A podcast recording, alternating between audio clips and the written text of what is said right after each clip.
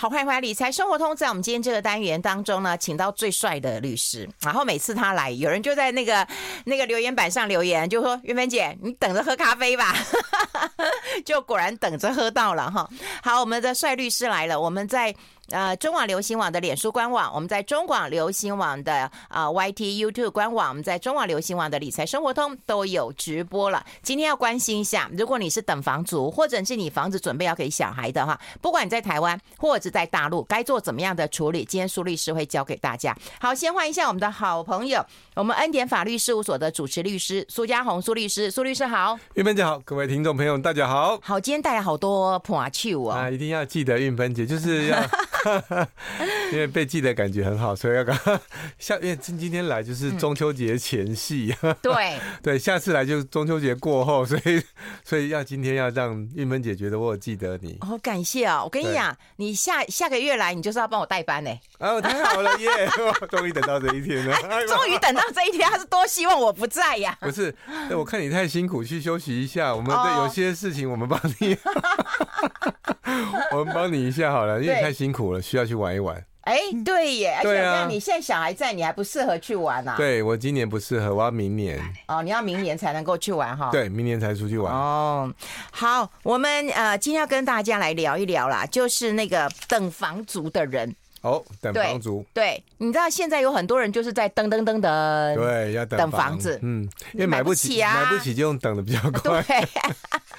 等的还不一定要花钱哈，嗯，买的要花钱，所以等房族很聪明的选择，对，因为台湾 自有住宅率说实在也很高啦，对，对啊，每个人都有房子啊，尤其是我们都会觉得有土私有财，我碰到很多，嗯，呃，爸爸妈妈，不管是爸爸或是妈妈，嗯。嗯他都有一个困扰，就是说，呃，我有我有三个孩子，嗯、可是我只有两栋房，我该怎么办呢？嗯嗯，他就想办法帮孩子生出另外一栋房子。嗯，哦，怎么生啊？房子可以生啊？房子如果可以生，那就太幸福了。他就想办法生出孩子，所以我就发现说，哦，原来哈，孩子孩子反而没有这么操操劳，或者有人妈妈来问说，嗯、呃，我女儿要结婚。嗯。那可是我觉得，虽然我觉得我女儿嫁的那个对象我没有那么喜欢哦，可是呢又很担心。对，可是我女儿总是需要遮风避雨的地方。嗯，那是不是又要生一栋房子给她？哦，要要要！哎呦，真是就发现说，其实，嗯，这个问题等房族这个问题，有时候你说是他们他们在等吗？嗯，其实有时候这个也是氛围造成给他们的。嗯，让他们去等。嗯，你看，就你等等会等到嘛，对不对？对，因为你都准备好了，我当然就等啊。你会觉得等到，你会你等得到。那、嗯、父母亲也会有这种概念，或者我们的一些氛围是这样，并没有一个概念说你应该自己去买房，自己创造自己的房子，那是一个概念的问题。所以我觉得有些我们从谈法律的事情，有时候我从法律的表面看到，哦，背后竟然是这样，嗯，是不是？嗯，所以其实你说我有没有等房？其实我们不要讲别人，讲自己，嗯，我们没有等房。嗯，呃，也也是很感恩的，就是因为我们都觉得说，呃，有了妈妈还是有留房子给你啊，有留，可是那时候我没有等他，我没有等，对对，你就已经先先先买了，他们有赞助一些头期款嘛，那后面贷款我们自己缴嘛，对，所以某种程度上。我我那个概念并没有说是等哦，那等我 等我爸妈那种房子不是那种的，虽然他们不在了，自然那是很自然的，嗯、我们就是要代代相传嘛。嗯，可是我们不是为了等那栋房子，我觉得有有一点点不一样。嗯，但等房也没有不好，只是有时候我更鼓励哈，你可以你可以想办法自己去创造。你的那一栋你所喜爱的地方，对，其实我跟你讲，我们上个月大家也给我跟那个苏律师在聊嘛，我就说，我们想要讨论一下，就是如果孩子需要帮忙的时候。那你可不可以帮他一点？我讲的是行有余力的时候。对，如果你自己没有钱，当然不可以把你自己的退休金或者什么棺材本啊，你就说啊，我去帮我的孩子买房子，那当然不行啊。好，要照顾自己很重要。可是如果说你还可以的时候，要不要帮他一点？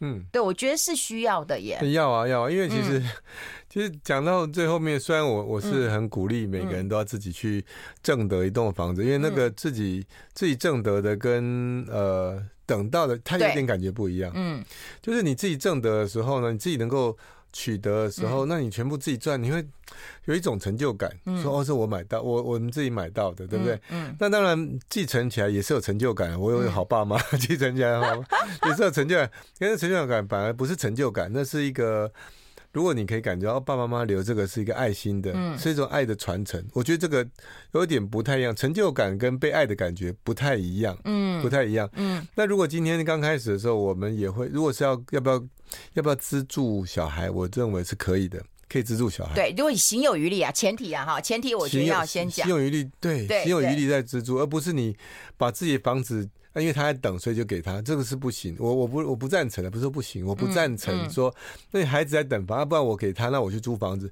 这就 不太对，你知道吗？对啊，就不对，是说。这个有时候是这样哦，你能帮则帮，不能帮不要帮。嗯、有时候我们这是你你留下来，最后最后你最后还是可能会给他一些嘛。最后哈，嗯嗯、那你现在你行有余力帮他，帮他要也要帮能够帮的人。嗯，我我们还是觉得是要帮能够帮的人。对，不是帮不能帮的人。哎，对，你不能帮的，你给他再多都是就是石头丢到水里面。可是父母都有一个迷思啊。就是如果说一个稍微比较强一点哈，工作能力啊，或者是个性啊哈，就也比较我们讲上进一点好了，就是比较通俗的用语哈。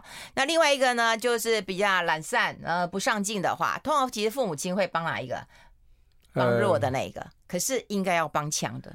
哎，不一定呢，我真的有有两派。你真有两派？对，有两派。待会我们要广告来激辩一下，不过我们待会来聊聊啊。这个继承房地产其实问题多多，并不是想说，哎，我今天就已经要上天堂了，那我赶快就把这个房子或钱给小孩，赶快领一领，赶快过来办继承，这会出问题的哈，这会出问题的。我们先休息一下，进下广告，待会继续再聊。I like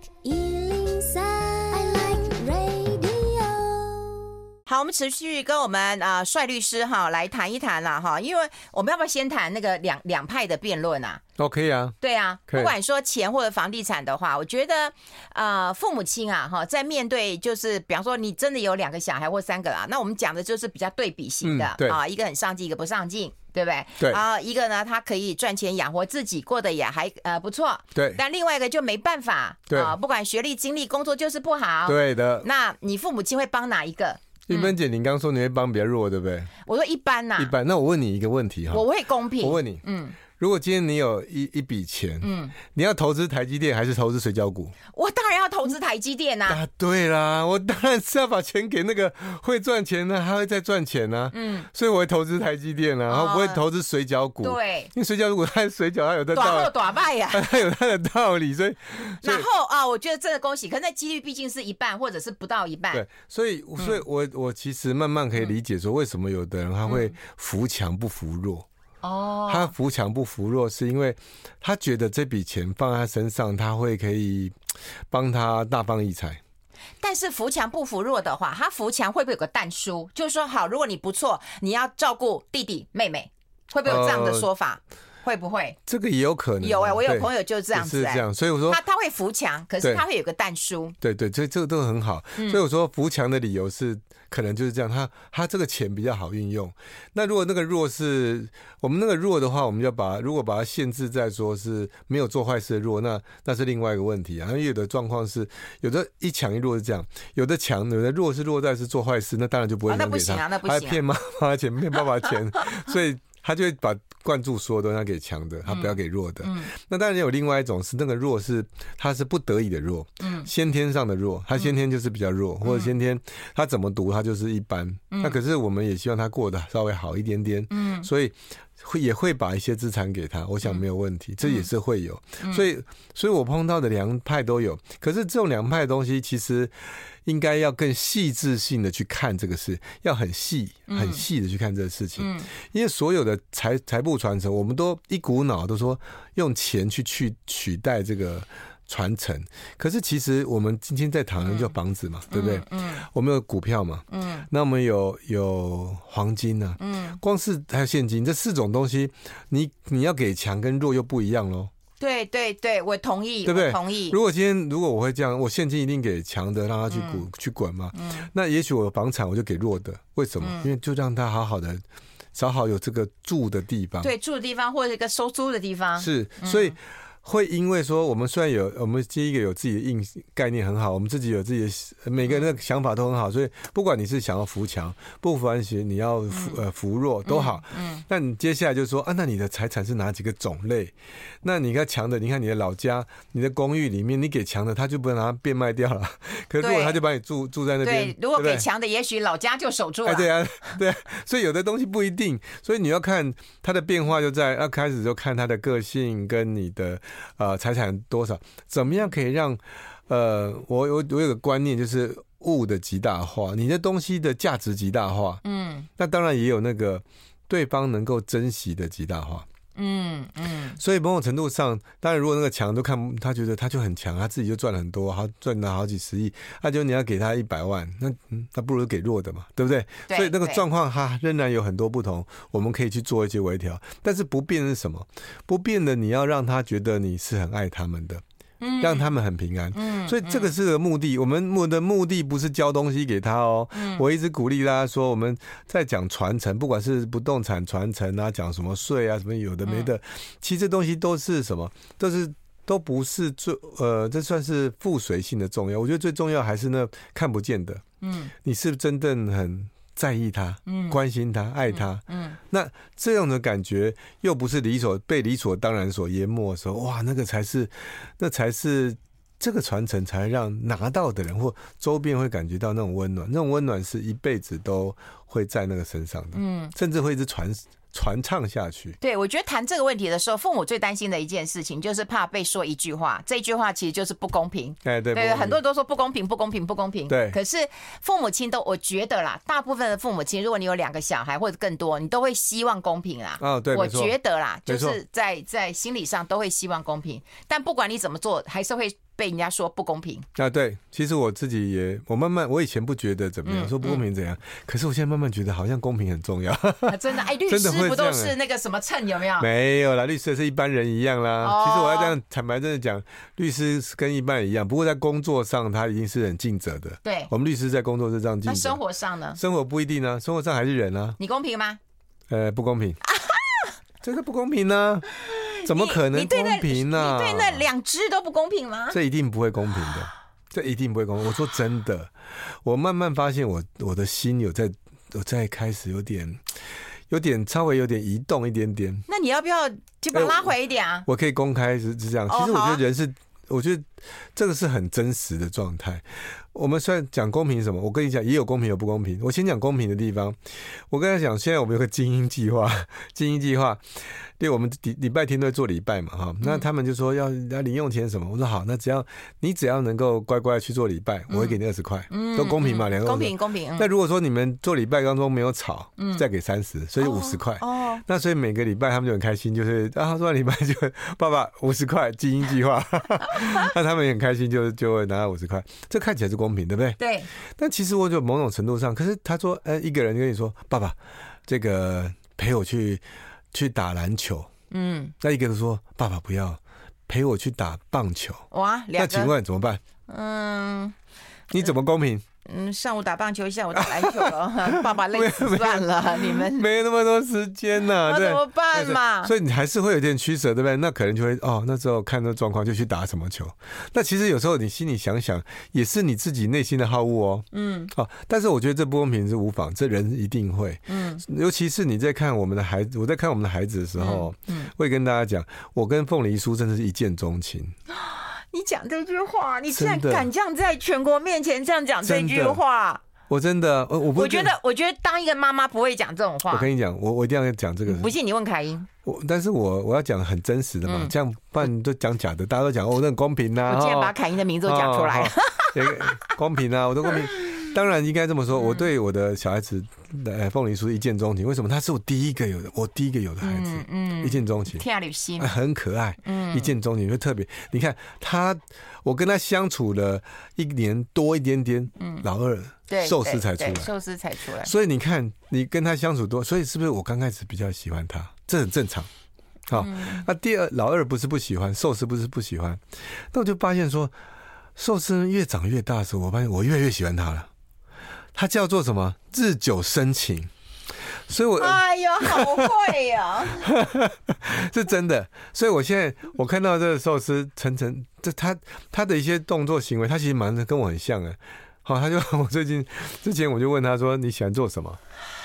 一见钟情还是日久生情？你要开始留意一下我们的时间了。我来一波下黑洗，一下啊，一下唔丢，先休息一下。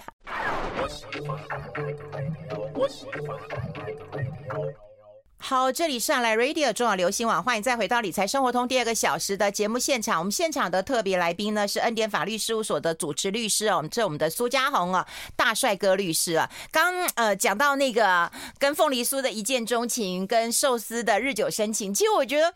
我我我一开始的时候，我我觉得是蛮生气的，因为你怎么可以在这边讲一见钟情？那那小的怎么办？可是讲到就是说，也是日久生情啊，哈。对。那我觉得这样的一个呃情感之下，所以难免你会觉得不公平是存在的事实。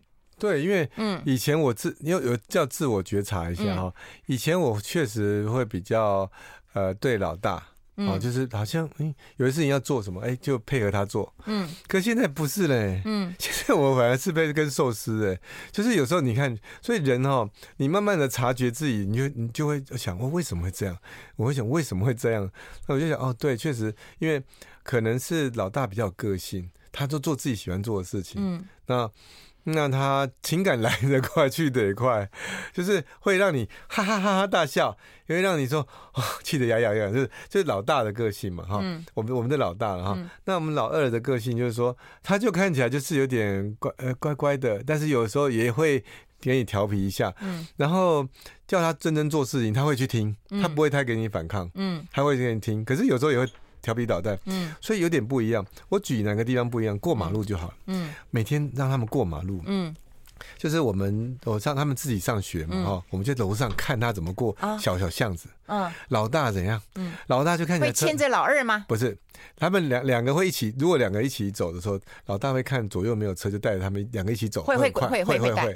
那现在他们有时候分开走，嗯，老大会这样。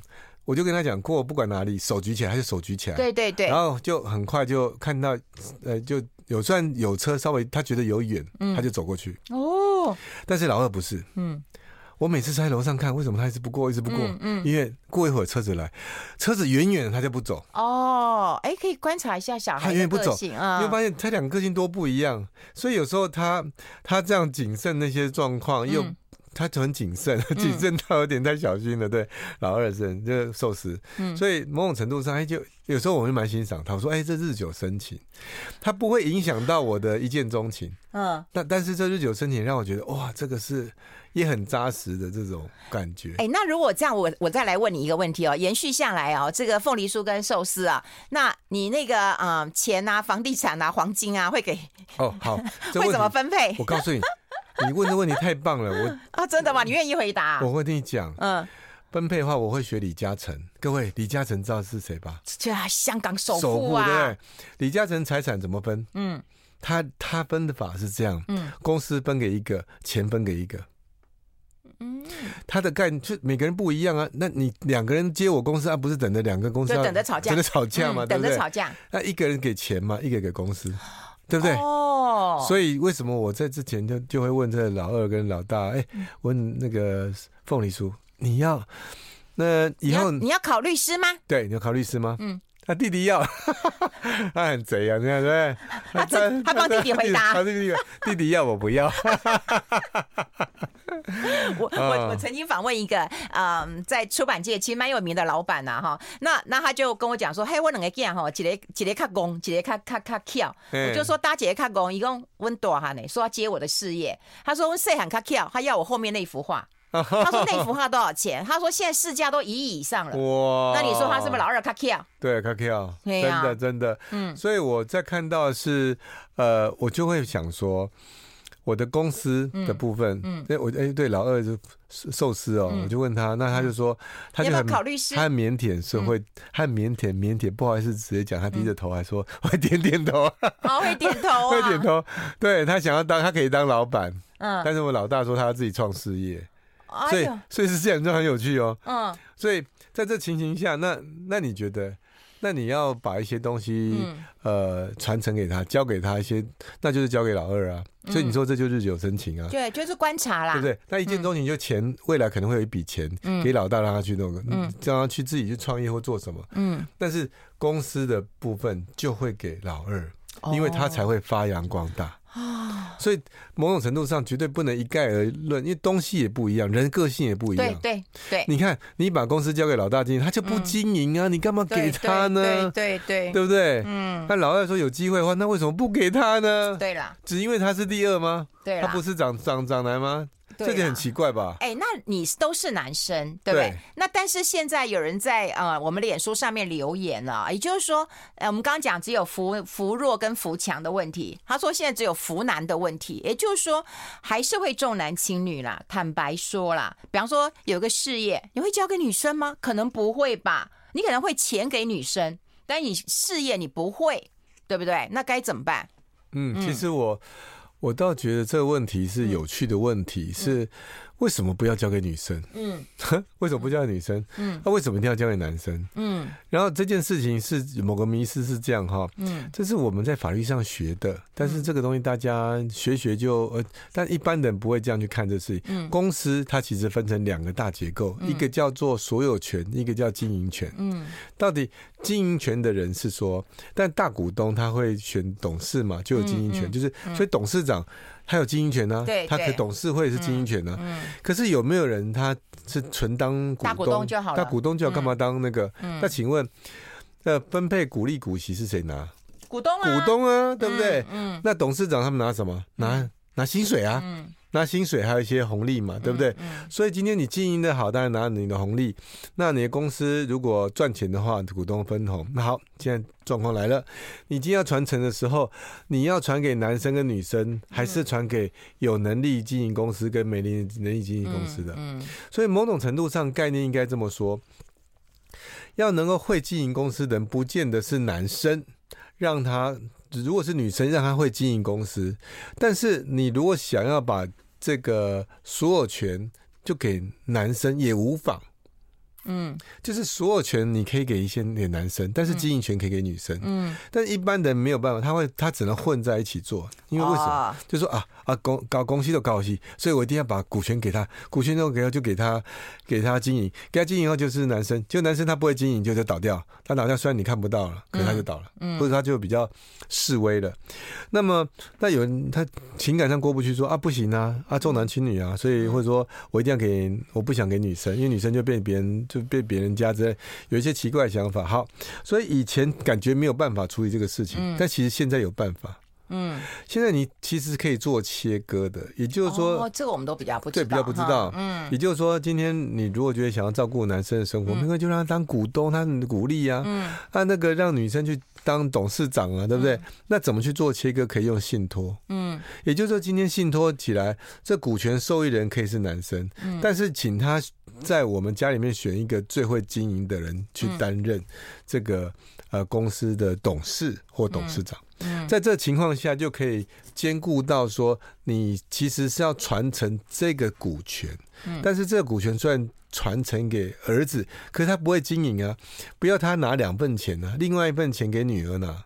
因为女儿比较会经营。哎，你知道吗？我们最近在讨论这个问题啊。其实我们本来想要讨论，就是说，我们啊，如果家里有家业的人，或者有公司的人，或有工厂的人，哈，或有个店面的人啊，哈，就是说，子女是不是有这个一定要继承的权利跟义务？如果我不想继承，可以吗？哈，我们本来是要讨论这个问题，后来我就跟费勇讲说，嗯，这会不会比较少少众的人呢、啊？其实。看起来还蛮还蛮多众会讨论这个问题的，不过我们待会先讲房地产的问题，好不好？我们先休息一下，我们先休息一下。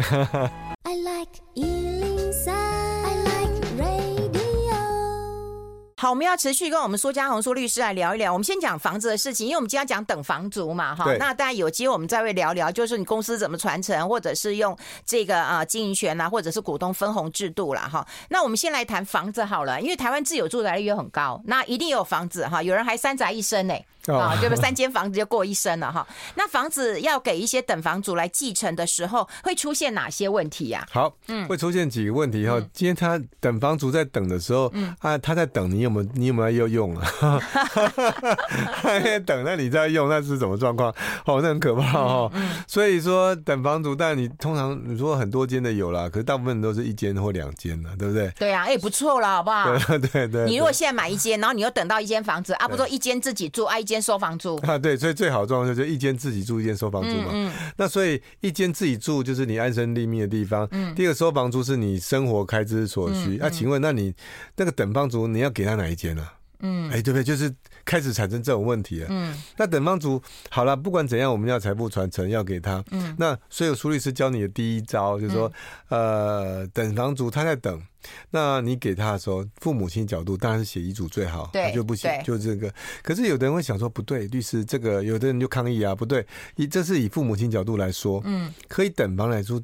等房族来说，等的很辛苦哎、欸，嗯、他要等房子，而且父母亲如果说过世之后，是不是有一些税要很多税金要缴？哎，对呀、啊，遗产税要缴。嗯，那那顾得了遗产税，会不会顾得别的税？所以，那我在呃发文里面说，嗯，其实很多人呃没有弄清楚状况，说那这样。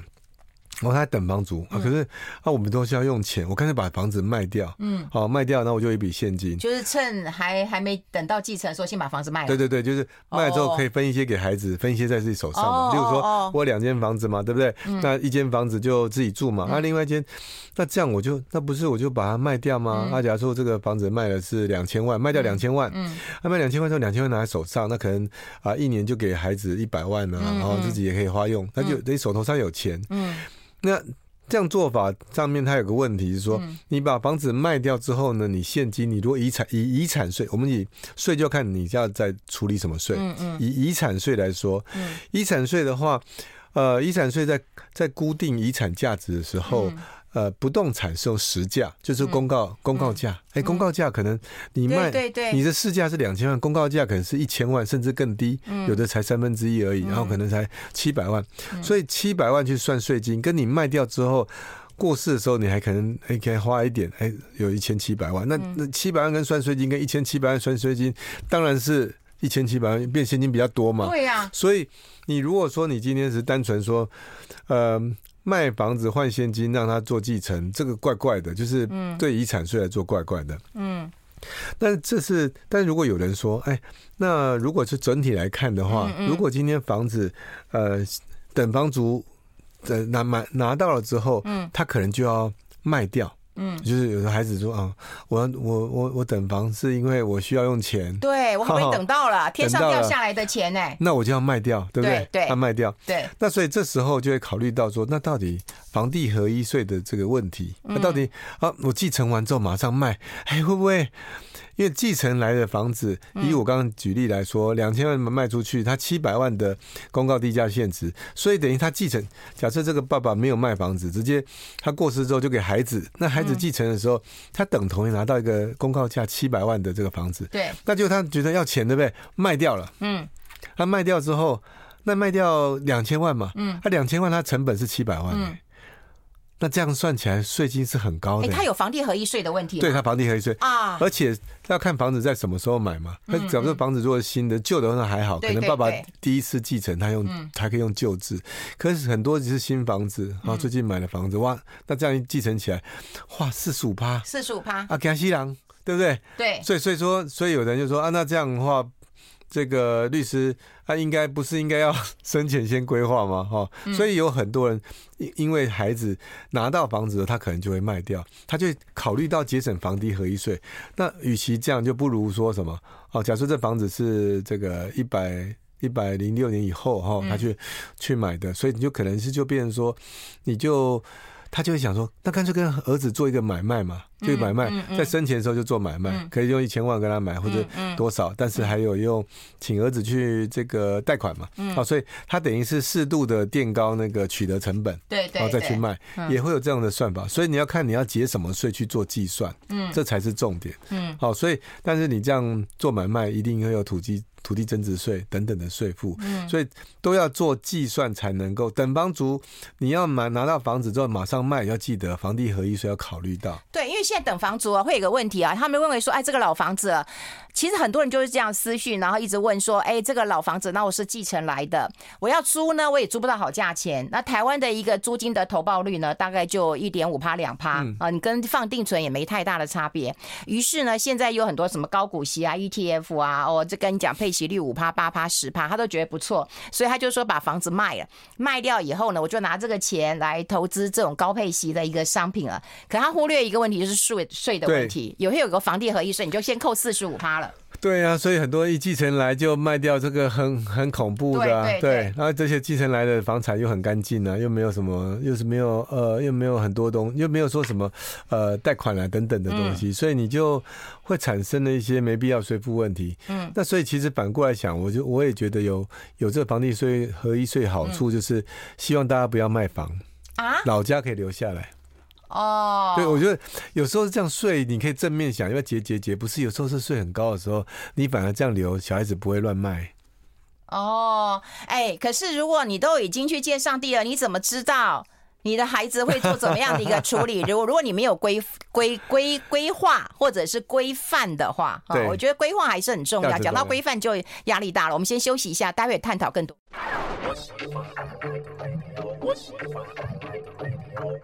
好，我们呃欢迎回来理财生活通，我是夏云芬啊，在我们旁边的就是恩典呃法律事务所的主持律师，我们的苏家红苏律师了。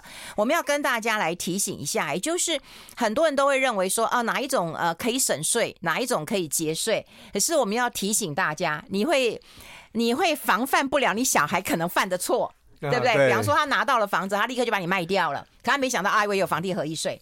或者是说，哎，你你在生前你去做了一些买卖，你用心给搞，可是小孩到最后为了这个呃钱的分配不均，对不对？到最后你就喝喝咖啡了，然后然后上帝跟上帝喝咖啡了，然后子女还在抱怨您，所以对，那该怎么做啊？其实做的是、嗯、呃，我们最重要的传承哈，嗯，到底最有价值是什么东西？你说要把老房子留下来啊？其实我认为最重要的价值是你的精神。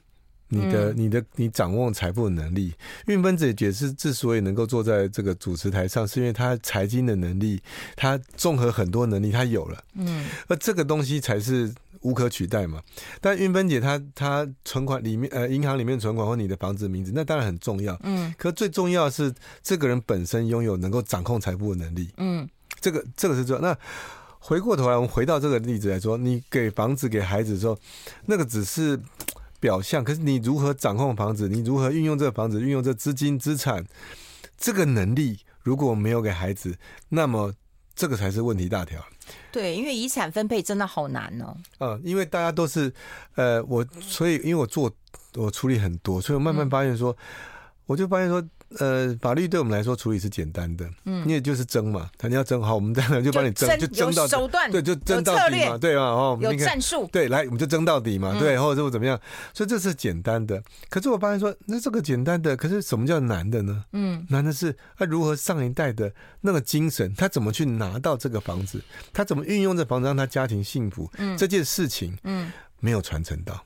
嗯，所以我们只顾到说，我们把房子好了，很顺利啦，我们整个家庭那个税金也比较少啦，这样传过去，结果他对方不会运用财产不当。嗯，其实我坦白讲，看到这样，有时候也羡慕，我在思考的问题。嗯，我有一天碰看到，我就呃进入一个大厦，我看到一个年纪轻的一个帅哥。嗯，那他刚他还从那个。兰博基尼上，哇！兰博基尼上走出来，嗯，然后我就说，那我就问他说，哎、欸，那个，他就我就那我就鼓起勇气问他说，哎、欸，这个是你租的吗？还是哎、欸，还是还是你买的呢？嗯、还是那个啊？嗯、还是你怎样？他说，哦，这是我收藏的。哦，你没有看这个车牌吗？零八五七哦，对对，零北五七，零北五七哈，啊，这零八五七旁边还有好几台哦，那都是我的。我的收藏呢？收藏哦，收藏。你就这样，哇塞！我我听了之后，真的是觉得第一个很羡慕，对不对？嗯，很羡慕哈。嗯、那 第二个就觉得说，好，那那这就看起来他呃，一般不知道是不是头对胎呀、啊？对对，他是第二代了。那我觉得一则是很羡慕了。那但是想说，那第一代的人呢？第一代人他开什么车？嗯，我但我不晓得了。就是我我很好奇，坐牛车啊，很辛苦啊。通常通常第一代都没有那么多车了。那就在想说，那那么这么多车，我觉得是很好，是享受。不过他管理财产的方式就是说收藏。嗯，跟第一代不一样。对，第一代是什么？他也许在公司有很多，啊，为什么这公司不能关呢？啊，是因为我们有这么多同仁员工，家庭都要靠我们。还有，各位同仁努力，我们要赚更多，让大家更幸福，有没有？第一代他有这个东西，对对，他有那个东西。那么，所以他不管房子、公司传承下来是节税是一个表征，这个东西到了第二代之后，嗯，他是怎么去运用？那所以，所以我才会讲说，那他要是会运用，你不是跟他说儿子你来啊，就就跟你讲好，或者是那当然是最基本说，那遗嘱要写一写啦，嗯，东西要讲一讲啊，这是。可是我觉得这个叫做，这只不过是六十分，嗯，你真正要他会的时候，真的要手把手。嗯，说吧，我我很我不是说呃不要买跑车，其实我非常羡慕他，好，我也想要买跑车。嗯，可是我觉得说、太高了，我就这样，我常常安慰你太高了，你坐跑车不舒服。我讲真的。啊，哎呀，费用叫你骑，对，我现在重机不敢骑啊，你不敢骑啦？因为这叫做风险问题，哦风险问题。嗯，我万一不小心啪嗒跌倒就好了。跌倒，万一我脑袋哦，你变三道猴子哦？对对对对，变成三道三道猪了，变三猪也惨了，对不对？对，要有风险，你现在责任很大。对，万一我这就是万分之一风险，我都觉得我不可能冒，我觉得我不能冒这个风险。你知道，我现在改了，你知道吗？那你的重机呢？收藏起来。不是，我重机早卖了。哦，早就卖了。我只我留留下一顶安全帽而已。我最近想卖安全帽，应该要送人了，因为。因为为什么？就是为了那两只，为了风险概念，就是对对风险风险概念嘛。就算你有千万分之一的风险，我不能冒。对，我现在不能冒这风险。对，所以我不能冒这风险，那我只能断舍离，就说那就不要想了。哎，好感动！今天知道两个天大的秘密：第一个，苏律师是一个不公平的 爸爸；第二个，他现在已经不起重机了。对，断舍离真的，虽然有时候我真的很想骑，可是我觉得不行，就断舍离。哦，真的是最近我我弄清楚了，对，那是风险概念，我不能做。对，而且一丁点的风险都不去。对，因为你今天你今天想要做一些什么贡献，你真的要你今天有有社会责任啊，我们的同仁对不对？嗯啊，我们我们还要努力啊，对啊，才有办法。所以在这情形下不能有风险，所以很多事情，你看这是一第一代想法。请问如果我是第二代，我不会这样想。对，我不会这样，我干嘛？我我不用啊，我我老爸赚钱给我，对啊，我只要。老爸，我现在需要最新的那个，嗯，对不对？嗯，哦，那他有就好，重机来没关系，因为比较没差。嗯，所以一代、二代概念会不一样。所以这是怎么？我觉得这是一个叫责任性的责任，某种程度责任会让你强大。哎，真的，你我们为了负这个责任，有时候觉得这责任好像是压力，确实它是压力，但是这个压力会让你长大，会让你与众不同。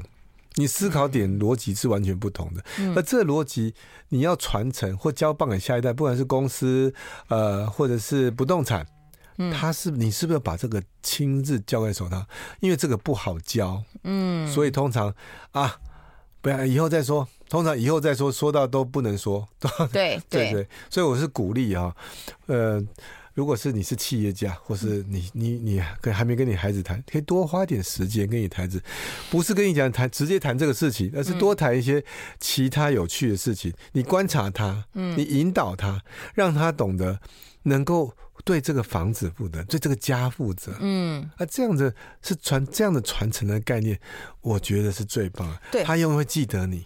对，而且我觉得真的不是说我今天有房子满足你生活的那个呃一切的开销了，是家庭对你的意义到底是什么？我觉得这个真的很重要。我们待会会来聊聊台商的问题，我们先休息一下。I like 好，我们今天在节目预告的时候有跟大家讲，就是要加码一下，谈谈台商的问题啦。Okay. 因为最近台商其实回来蛮多的。那台商我会又发现到说，哎，原来台湾的继承跟大陆的继承的房子啊，房子的继承其实顺位不太一样，哎，财产继承的顺位也不一样。我觉得这边是要跟大家提醒一下。哦，对，大陆的地方的继承的顺位跟我们不一样。嗯、大陆第一，他们以为两边一样哎、欸，哎、欸，不一样，不一样啊！大陆第一顺位的继承人是子女啊，配偶跟父母。嗯，他把它列为第一顺位，他是三个是同等的，同等的，同等就是子女、配偶跟父母亲。他觉得这最亲了，就是他的概念是这样，嗯，最亲跟第二亲。哦，最亲跟第二亲，哦、所以最亲的啊，我们你想我你谁是跟你最亲嘛？啊，就是我的太太，嗯，啊，我的小孩，嗯，那我父母亲在就我父母，所以这三个是最亲，嗯，都很难割舍的相同亲，所以说就是一样都同意。所以他们就只有三分之一，每个人都对对对对三分之一，嗯，那谁是比较第二次亲？就是除了这三个，如果兄弟姐妹。兄对兄弟姐妹哦，对不对？嗯，祖父母啊，哦，啊，对不对？哦，是这样的这个看法，嗯，所以他会有点。不太一样。那我们的说排顺位，我们排顺位是，呃，我们是以配偶一定有对配偶，嗯，那就是第一顺位是子女，子女、呃、没有子女才是父母，嗯，没有父母才没有子女也没有父母的时候才是兄弟姐妹，嗯，没有兄弟姐妹才是祖父母，嗯，我们把它分成比较细致化，分成四个顺序，嗯，但是配偶一定会有，嗯，这个状况，嗯，所以在这情形下会变得不太一样，嗯。那因为像像这个地方，尤其差别在于说，今天如果像配偶这配偶在的情况下，如果没有小孩、没有父母先听的时候，在大陆上就是配偶全部拿，全部拿，全部拿，哎，对不对？最大不一样，因为他是他第一顺位最亲嘛，嗯，最亲就三个嘛，配偶、子女跟父母嘛，所以父母跟子女都顶客族嘛，没有子女嘛，父母一定会比我们早走嘛，这正常状况下，所以配偶可以全拿。对不对？嗯嗯，所以兄弟姐妹不用啊，因为他是第一，你是次亲第二顺位的。我的天哪！哎，对，是这样，所以大陆的逻辑跟我们不太一样。嗯，那那在那如果说是在那个大陆领证结婚的，因为像我有很多朋友的小孩，其实都在大陆领证啊。是，嗯，对，所以他们就是受这个法法律的。原则上是哈，嗯。呃，如果在那大陆用大陆地区领证结婚的时候，那是在那个地方结婚，办用那个地方仪式。嗯，可是还是要看国籍，跟看东西的所在地。哦，所以它有点复杂。嗯，简单来说，房地产当然是在大陆啊。对，现在房地产部分是说，大陆会以大陆的房地产，大陆的房地产他们是要求是以大陆的这个继承顺位。嗯，可是如果你是现金的话。他还是以你本国籍，比如说啊，是台湾人啊，对不对啊？不好意思，台这要以就照台湾的法律对。但是如果大陆的房地产呢？就是大陆的，所以你看很很特别吧？哦，嘿，你在就是台湾人，你在大陆大陆买房，台商嘛哈，在大陆买房子，可是在大陆买房子的时候，大陆他登记的时候是要用大陆的继承的法律说，哎，那那你说你家的你的啊太太、你的子女还有你的父母。嗯，要他们两三个，他们三个都要同意才，他们三个种类的人都要同意才行。嗯嗯。那如果说今天父父母亲不在，是父母是双方父母了，因为你结婚嘛。过世的人的父母。